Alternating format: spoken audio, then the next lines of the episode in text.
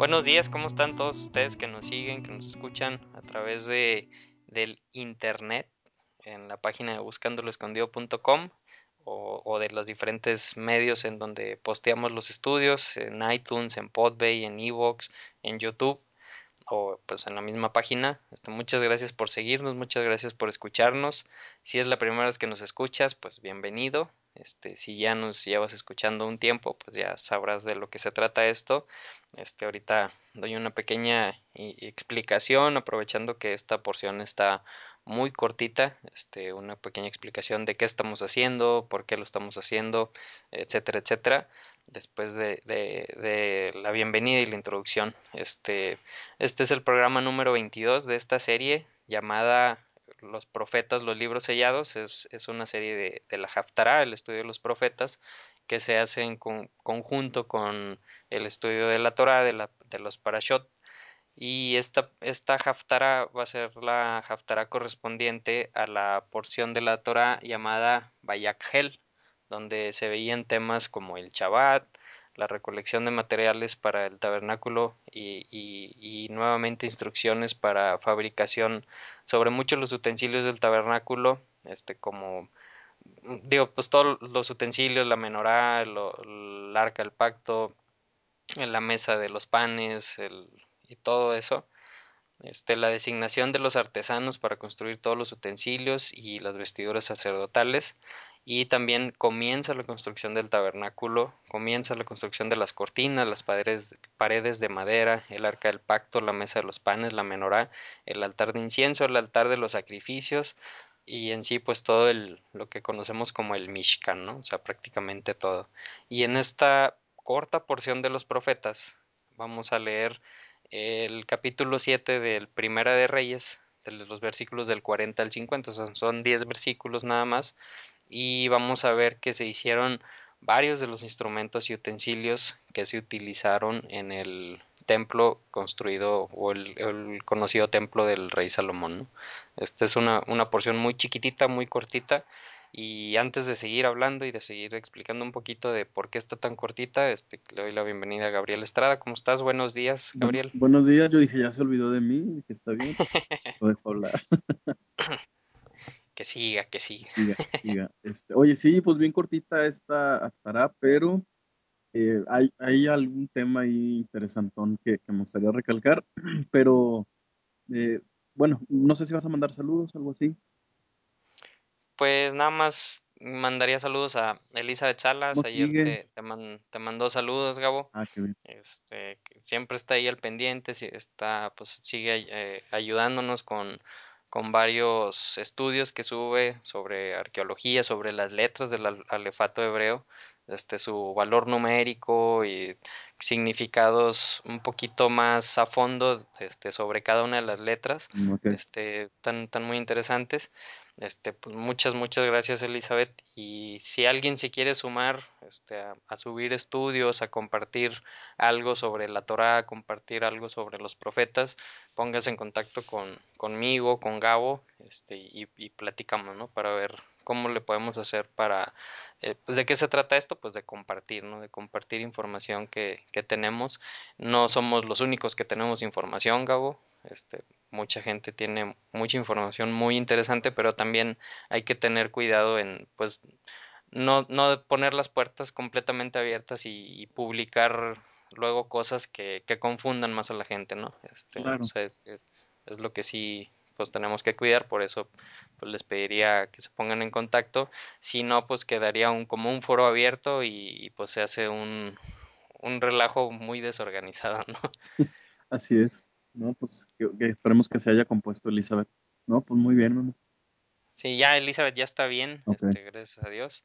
Este, le había ahí picado el, el mosquito este, ¿cómo se llama? El Zika. Ah, este mosquito famoso, el Zika. Este, eh, es algo que dura como siete días la enfermedad.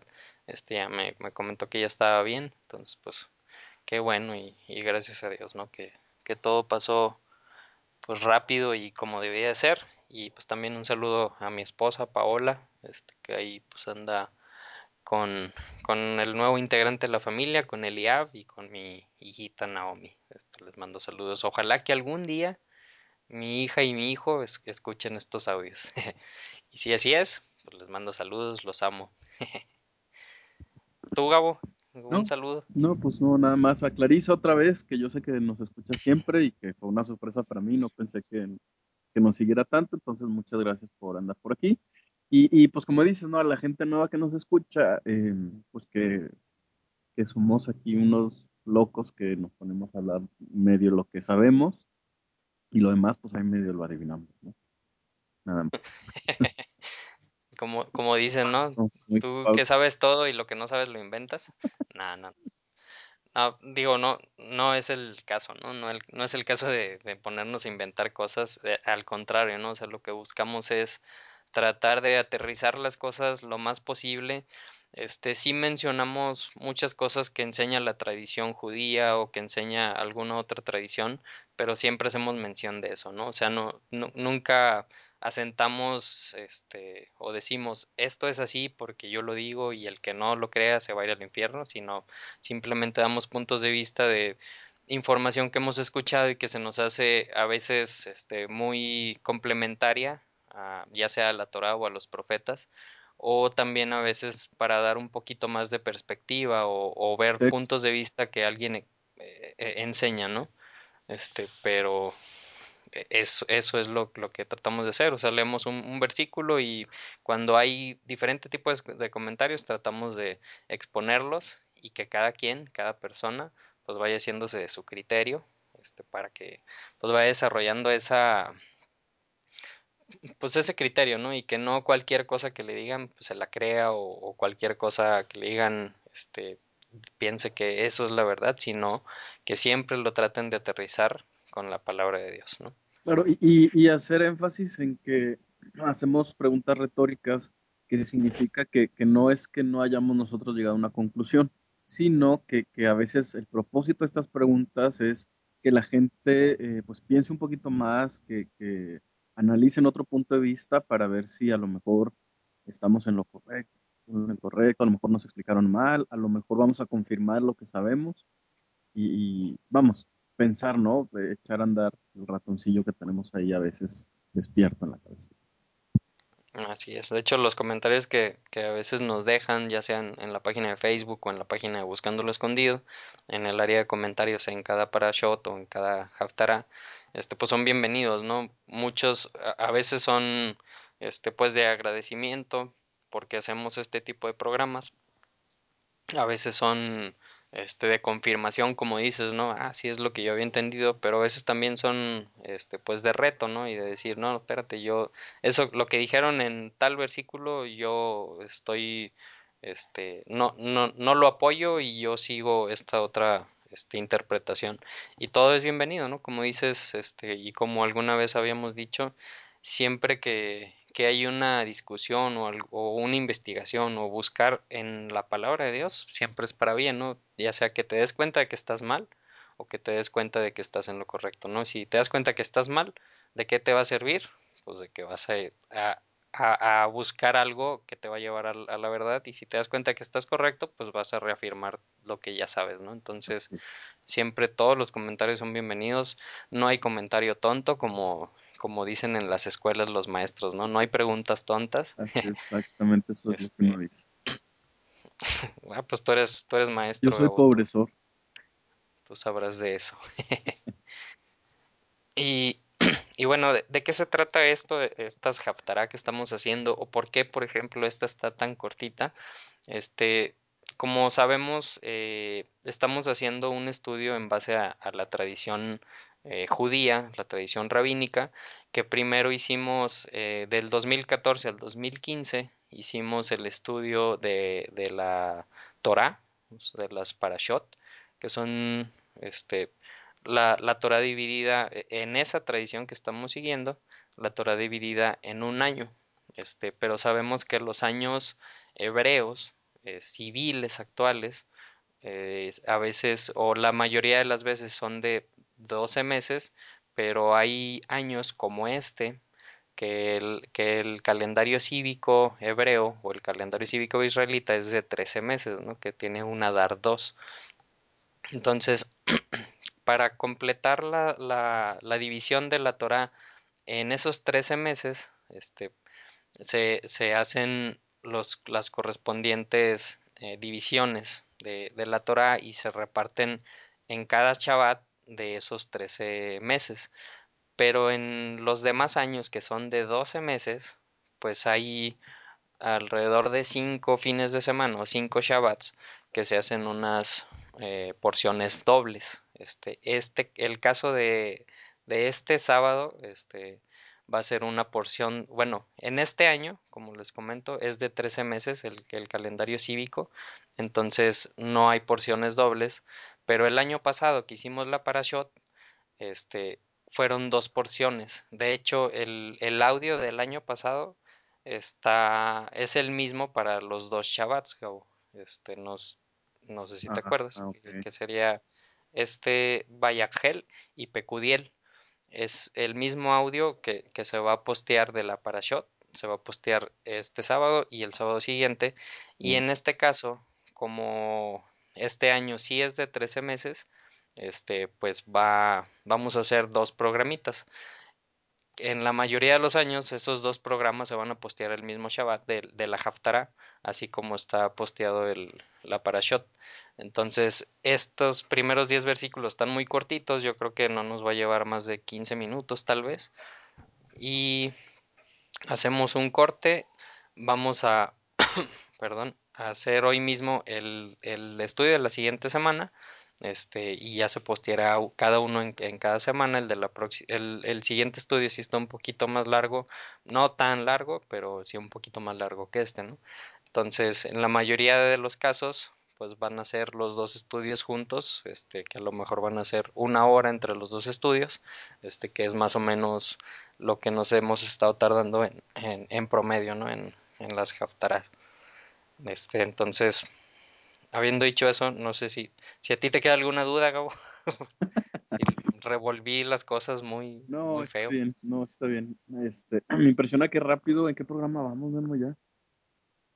Este es el 21. Órale. Órale. De hecho, después de estos dos, Gabo, o sea, de este que es Bayagel y el próximo que es Pecudiel, terminamos Éxodo. O sea, lo correspondiente a Éxodo. ¿Cómo ves? Órale. Entonces, digo, para los que no saben, este, hoy estamos pregrabando. Vamos a pre pregrabar estos dos programas porque Gabo se nos va de vacaciones. Por fin. A Perú. Por fin, ahora sí. Por fin, ahora sí. Es, entonces, cuando regreses, Gabo, de las vacaciones, por allá del, creo que 18 de marzo Ahora te vas del tú. dos- 2016, ya empezaríamos a grabar lo que es eh, lo correspondiente a Levítico, ¿cómo ves? Wow, eso sí está bien. Ya quiero regresar. no, no te. No, hombre, disfrútalas, disfrútalas, Gabo. Sí, sí, sí. Que te vaya muy bien allá por Perú. ¿Quieres mandar saludos allá por donde vas a andar, Gabo? Sí, claro, este, voy a pasar allá por Ica, Nazca, Cusco, Puno. Entonces, eh, si hay alguien por allá que nos está escuchando, repórtense a ver si nos podemos conocer personalmente. Excelente. Pues que te vaya muy, muy, muy bien, Gabo. Por que te la pases por- muy padre, te los últimos tienes días- bien merecidos. Sí, los últimos días voy a estar en Lima también, como dos días o tres días tranquilón. Entonces, si hay alguien que nos escuche en Lima, pues sí, nos encantaría conocerlo. Bueno, este, entonces, pues ya sin más, yo creo que nos, nos brincamos para hacer este, esta porción pequeñita. Este, y luego seguimos grabando la siguiente porción, que es que, que la estarías escuchando la próxima semana, el, sábado siguiente. Y pues bueno, entonces nos vamos al, a Primera de Reyes, capítulo 7. El- y vamos a leer del versículo 40 al 50, que básicamente van a ser pues una serie de, de datos, este, de instrumentos eh, que, que fueron fabricados para, para el uso del templo, ¿no? De, de ese templo de Salomón. Y la, la porción correspondiente uh, en el libro de Crónicas es Segunda de Crónicas capítulo 4, que yo creo que en esta ocasión vamos a leer un- unos poquitos versículos de Segunda de Crónicas capítulo 4 para hacer un poquito más sólido estos versículos, ¿no? De, Claro. de Primera de Reyes 7. Y, y a lo mejor vale la pena, no sé si traes algo de contexto, así para explicar. Eh, ¿tú, ¿Tú, Gabo, traes algo? Sí, Eh, bueno, prácticamente eh, hay que recordar que este santuario eh, del que se está hablando, que está construyendo Salomón, habría que distinguir cuál es la diferencia entre este santuario y el santuario que, que se iba, mm, bueno, que iba acompañando a los israelitas por el desierto, ¿no? Hay que recordar que el, el santuario que iba en el desierto no era propiamente una construcción, sino nada más una tienda de campaña plegable y móvil, ¿no? Si, si recordamos en la parasha, pues dice que había telas de colores, barras para transportar rápidamente esto por el desierto. Entonces, prácticamente esta tienda de campaña va a acompañar a Israel durante todo el camino por el desierto hasta la época de, de Josué, de los jueces. Luego, si recuerdan en orden cronológico, viene el profeta Samuel, aparece el, el rey Saúl, el primer rey de Israel, y después aparece el rey David, ¿no? Y eh, vamos en esta parte en la que el rey Salomón, el hijo del rey David, comienza esta construcción del llamado ahora sí eh, Beit Hamikdash o, Casa eh, Santa, ¿no? O el primer templo de Jerusalén, que va a ser destruido cuando llegue Nabucodonosor, el rey de Babilonia, ¿no? Entonces, prácticamente estamos hablando en contexto en cuanto a que Salomón comienza la construcción de este templo, que ahora sí ya es propiamente un edificio. Así es. Y, y que ese es el templo que quiso hacer David, su, el padre de Salomón, el rey David. Este, pero que pues Dios le dijo al rey David, porque por tanto que utilizaste mucha sangre para poder este juntar recursos este para este templo, pues entonces a ti no te va a tocar hacer la construcción de este templo, sino le va a tocar a, a, a- un descendiente tuyo, ¿no? A tu sí, claro. Entonces, y- entonces es ay, perdón. adelante, adelante, Y, prácticamente, fíjate que es muy interesante la forma en que, en que Dios le dice a través del profeta Samuel a David que no va a ser él quien lo construya, sino su simiente. No, no le dice literalmente su hijo, ¿no? Porque, Ujú, y, y es Salomón, su hijo, el que lo hace, ¿no? Entonces David queda muy contento y, y aquí la pregunta es, ¿por qué queda tan contento si le están diciendo que él no la va a construir, sino que es su simiente? Porque la redacción en hebreo implica eh, que, que el- el- la expresión simiente es la misma de, lo- de la que nos ha estado hablando en Génesis Dios, ¿no? Refiriéndose al Mesías. Por lo tanto, no nada más le está diciendo a David que, que uno de sus descendientes construirá el templo, sino que uno de sus descendientes será el Mesías, ¿no? Entonces, por ujú, supuesto, esto también se refiere a Salomón, porque tanto reyes como profetas eh, son eh, ungidos, ¿no? Que es lo que significa la palabra Mesías, son ungidos como reyes o como sacerdotes. Entonces, fíjate que qué bueno que, me recuerdas esto, Memo, porque en, este pedacito de, de Haftarah vamos a ver cómo Salomón aprende el principio. Salomón se da cuenta que a Dios no le agrada tanto la guerra, a pesar de que David siempre ha consultado con Dios si debe ir a la guerra en cada caso, ¿no? Lo cual pone sobre la mesa una pregunta muy importante. ¿Por qué le recrimina a Dios a David Sí, sí, David siempre contó con la autorización de Dios, ¿no? Es, es como una pregunta muy interesante que yo espero que se hagan. Es más, ¿qué les parece si la próxima semana damos la respuesta? O no sé si quieres que la demos ahorita. Este, Oh, no. pero Esperamos para que sí, piense, para que para que piense. ándale, sale. Entonces, para que estén al pendiente de la próxima semana. Y entonces, eh, eh, Salomón recuerda eso y también va a aplicar ese principio a ciertos elementos que vamos a ver en esta misma Haftarah. Muy bien.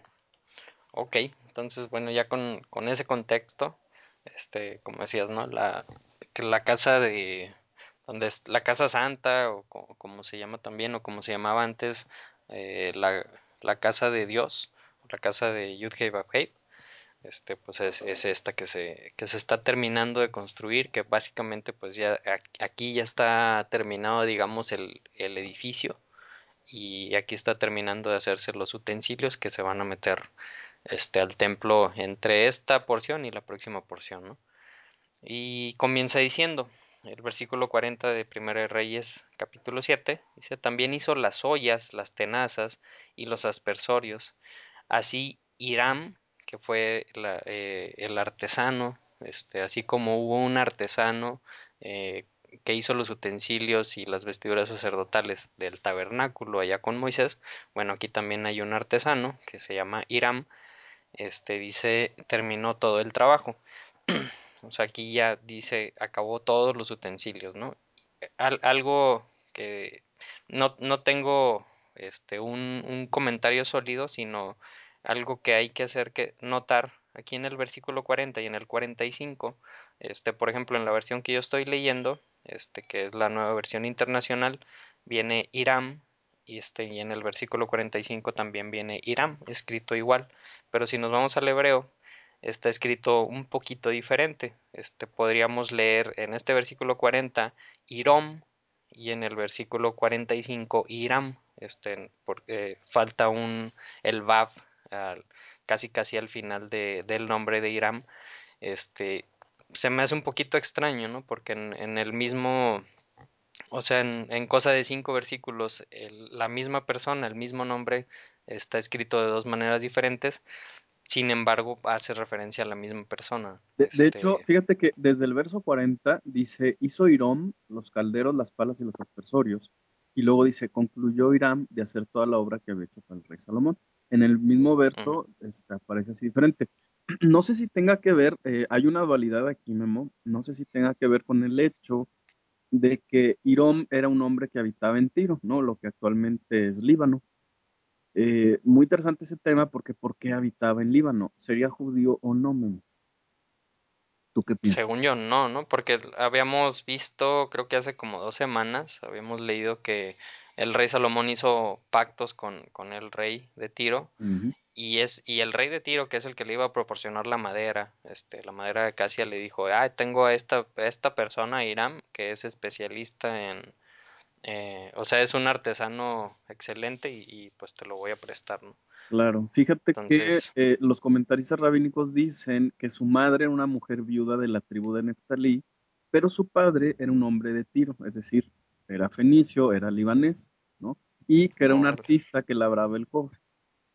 Eh, ok. este tema es muy interesante, Memo, porque estamos hablando entonces que Hiram o Hirom, ¿no? Era, eh, era eh, hijo de un matrimonio mixto. un tema que hoy en el judaísmo es delicadísimo, ¿no? Precisamente porque el judaísmo ha reconocido que, que Dios lo ha castigado antes por, por hacer estas mezclas que, que no estaban permitidas. Y, y, una persona de este tipo es la que va a participar en, en labrar el cobre, ¿no? Porque no había otro especialista en Israel. ¿Qué, qué, qué será que aprendamos de esto?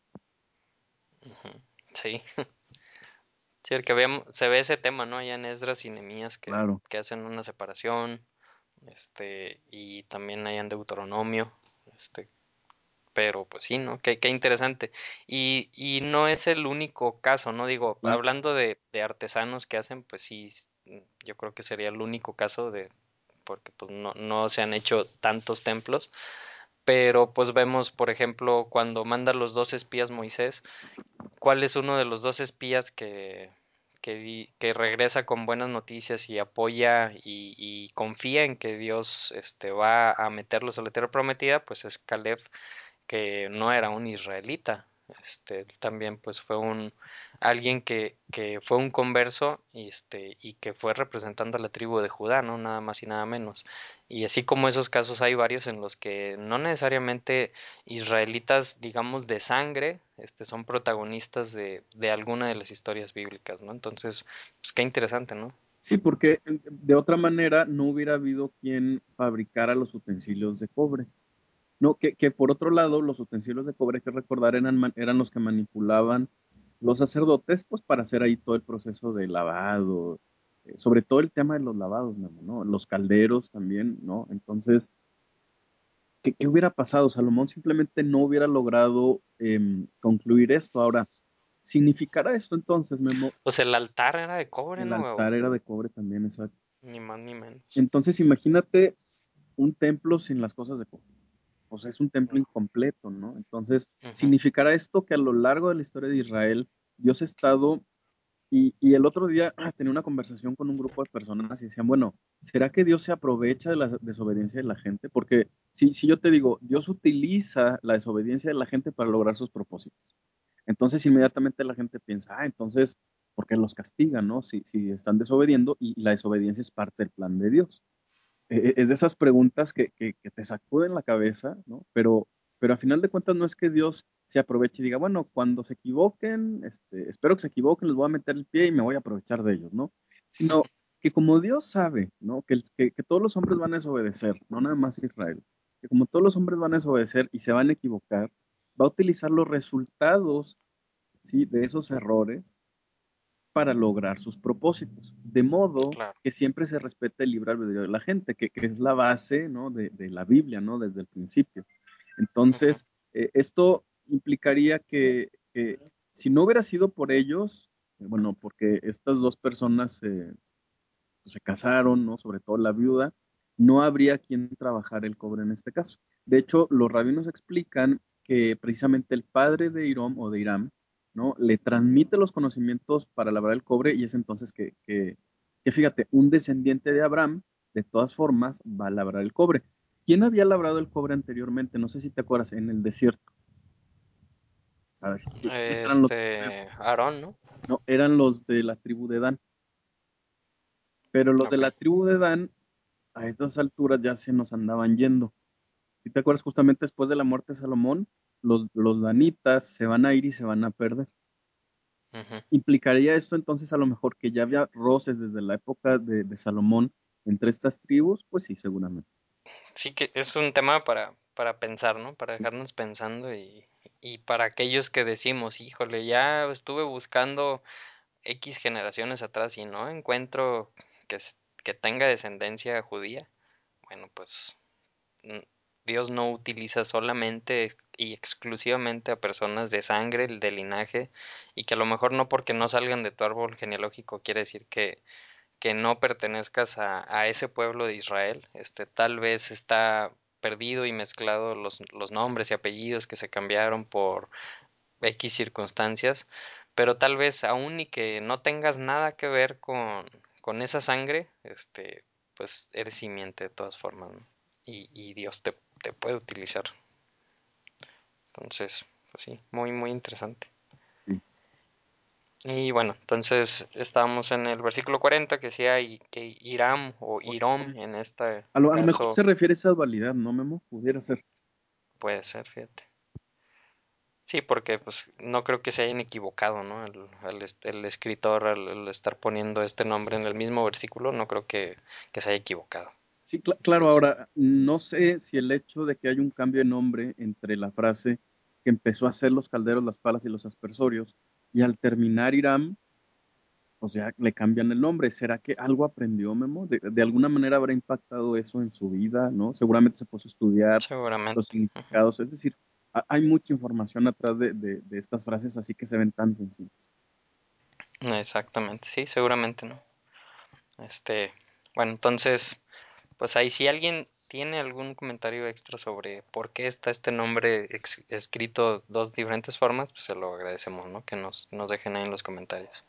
Entonces dice, terminó todo el trabajo que había emprendido para el rey Salomón en el templo de Dios, es decir, y empieza a, a describir un poquito qué es todo ese trabajo que terminó. Dice, las dos columnas, los dos capiteles en forma de tazón que coronaban las columnas, las dos redes que decoraban los capiteles, las 400 granadas dispuestas con dos hileras para cada red, las 10 bases con sus 10 lavamanos, la fuente de metal y los 12 bueyes que sostenían. Y aquí yo me quiero ir tantito a, a Segunda Crónicas, el capítulo 4 del versículo 3 al 6, que habla, está hablando sobre esto mismo y da un poquito más de detalles en, en ciertos puntos. Dice, bajo el borde, Segunda Crónicas 4.3, bajo el borde hizo dos hileras de figuras de bueyes, diez por cada medio metro, las cuales estaban fundidas en una sola pieza con la fuente.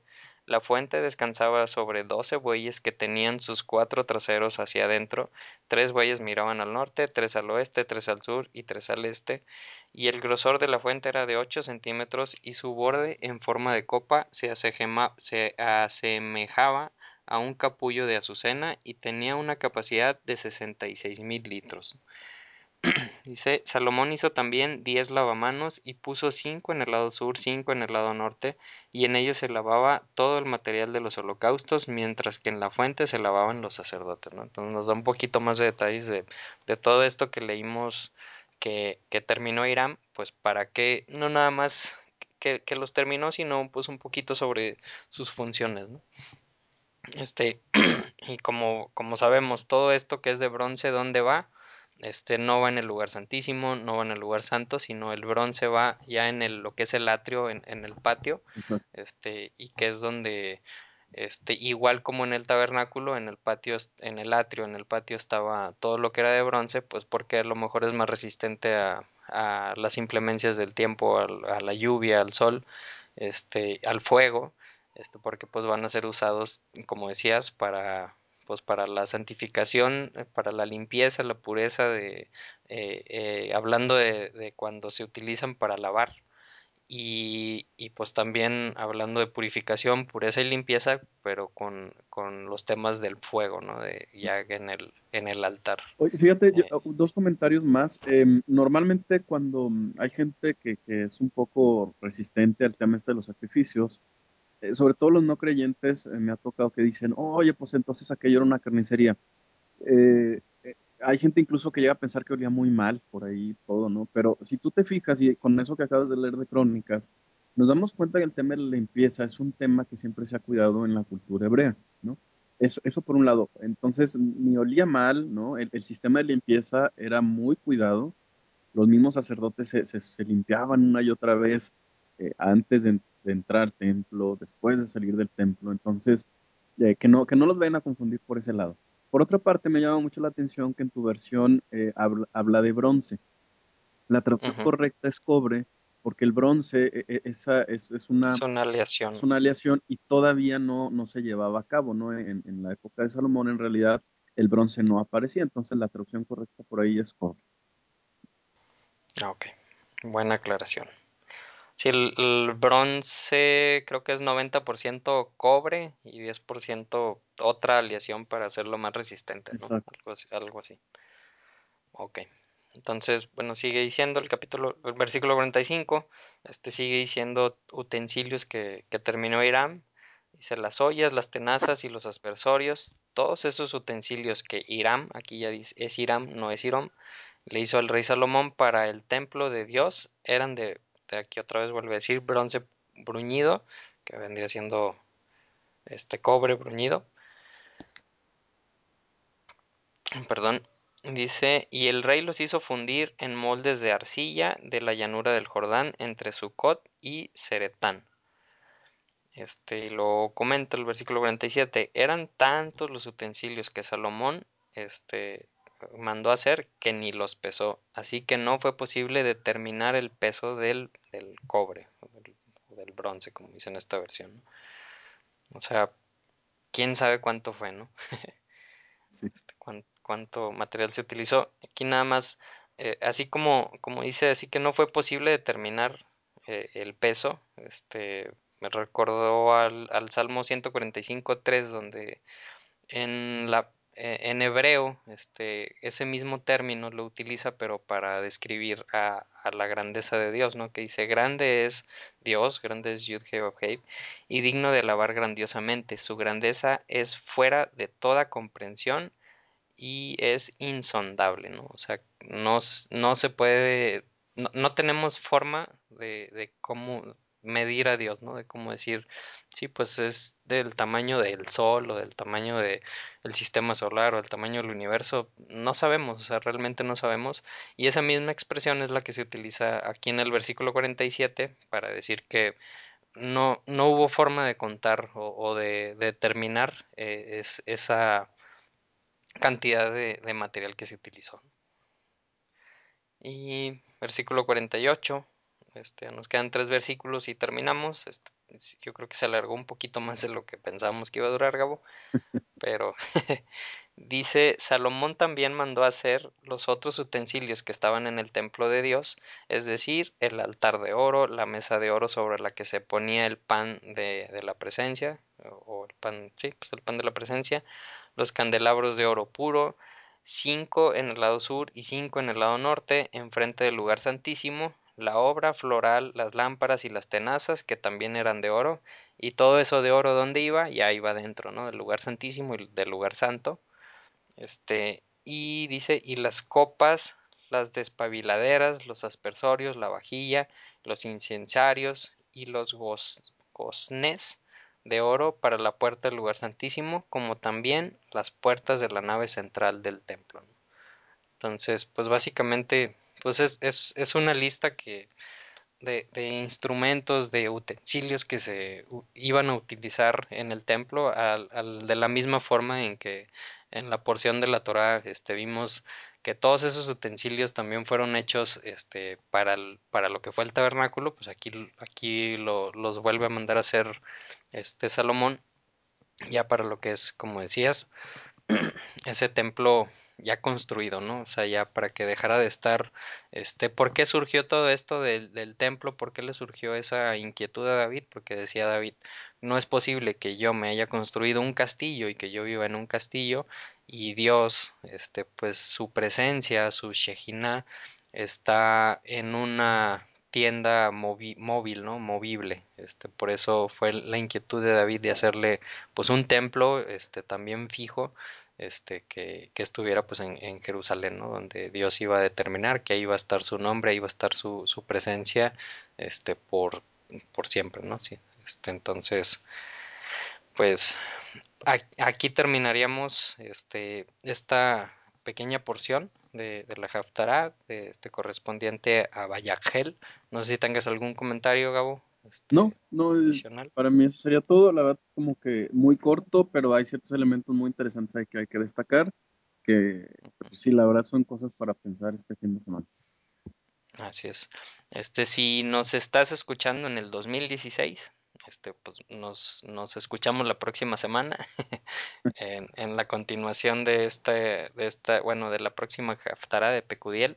Si nos estás escuchando en otro año, 2017, 18, 19, este, pues nos escuchamos dentro de unos minutos, este, le das clic a la siguiente porción y, pues seguimos con, con, la continuación, ¿no? Que va a ser de, del versículo 51 de este capítulo y luego el próximo capítulo 8 este, del 1 al 21. Entonces, pues nos escuchamos la próxima semana para todos aquellos que nos están siguiendo en, en este año. Este, pues que tengan una bonita semana. Shabbat Shalom para todos. Y, pues bueno, nos, nos, escuchamos. Hasta luego. Shabbat Shalom.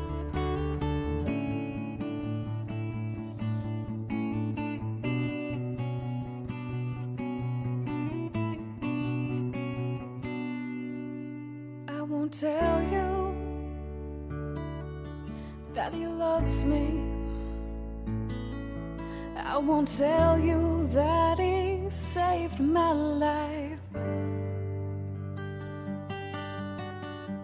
But I can say as loud and clear as I can sing from my lips to yours is that there's one of our God in every one of our lives, and that's why we sing. Shema Israel Adonai. Eloheinu Adonai. Echad. Oh, and that's why we sing Shema